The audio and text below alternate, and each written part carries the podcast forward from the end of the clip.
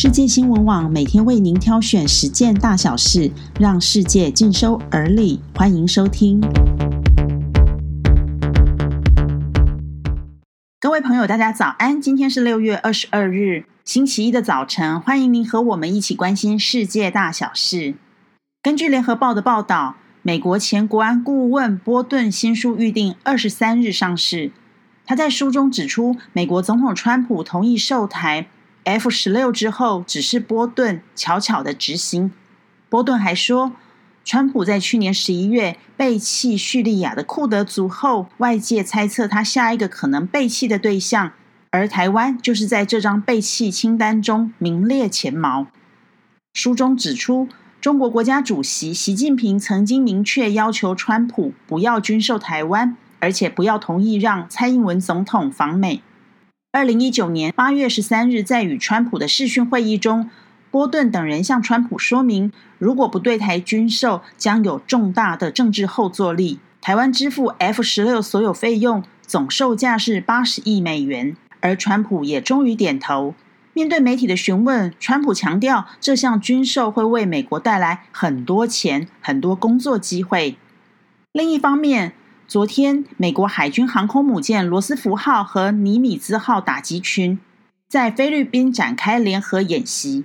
这是二零一七年来美国海军首次将三艘航母部署在南海入口，意在告诉中国：虽然新冠肺炎疫情肆虐，但是美军仍在西太平洋维持着强大军力。好吧，即使对外如此声势浩大，川普国内造势场合并不如意。首先，他的首战造势就选在很有争议的地方，也就是百年前白人屠杀黑人的奥克拉荷马州的第二大城市图尔沙市。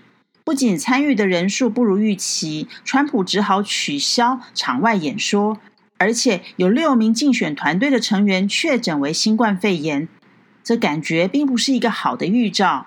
而在疫情方面，全球知名的百事公司在北京生产乐事洋芋片的工厂传出了群聚感染，已有八例确诊，该厂已经停工停产。百事中国官方微博特别发文强调，发生疫情的个案工厂只是百事食品的一个分厂，该厂并未生产任何饮料。乐事薯片产品安全，病毒在整个生产供应链过程存活的可能性是零。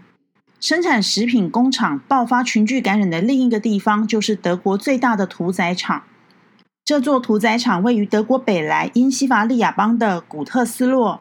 自十七日以来，确诊人数从四百人暴增到一千零二十九人。当地的卫生局已经指示所有的员工和家人隔离。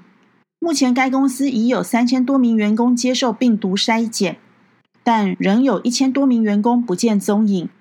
这间屠宰场的员工大多是来自罗马尼亚和保加利亚，他们住在公司提供的狭小宿舍，而这种经营模式和北京爆发群聚感染的新发地市场相当类似。不少员工都是外地人，必须和其他同事共用房间、卫浴，因而造成感染后迅速扩大。但是也不能完全停工，让经济停摆。巴基斯坦的疫情还很严重。拥有二点二亿人口的巴基斯坦三月全境封锁，但实在无法长期这样与外界切断了物资来往的关系。因此，巴基斯坦政府表示，即使确诊人数上升，也必须挽救经济。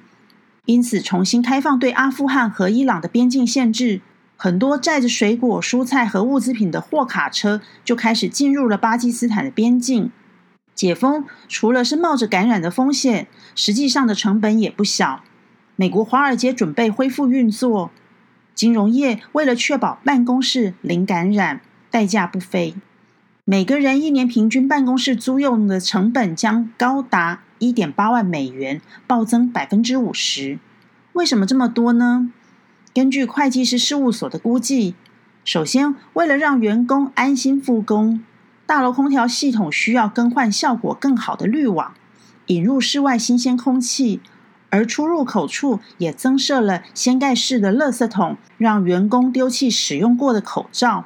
其次，必须配置额外的人力，像是在员工进出办公大楼时测量体温，或在员工身体不适时提供援助。而且，雇主必须提供员工口罩。并限制分享笔电、电话、文具等办公用品，人人都要有独自使用的办公室用品。而最后，厕所的设施也必须改善，因为根据研究显示，冲马桶所带起的气流也会有病毒的疑虑，因此需要装设马桶盖，以防病毒扩散。但这可能只是华尔街的规格可以做得到，其他企业恐怕只能望尘莫及。最后，专家还警告了：三峡大坝如果溃堤，大水会直冲上海。为什么呢？最近中国连续暴雨，已经有高达二十四个省份遭到洪灾的侵袭，因此三峡大坝的溃堤疑虑又再掀起。中国著名的旅德水利专家王维洛警告，三峡大坝的防洪设施根本没有作用，因为三峡大坝最严重的是渗漏问题，坝体船闸四周的渗漏问题相当不乐观，是施工最差、位移最大的所在。因此，一旦溃堤，从大坝以下到上海以及出海口，全部都会完蛋。他因而呼吁长江中下游的居民应该要有心理准备，提早规划逃生路线。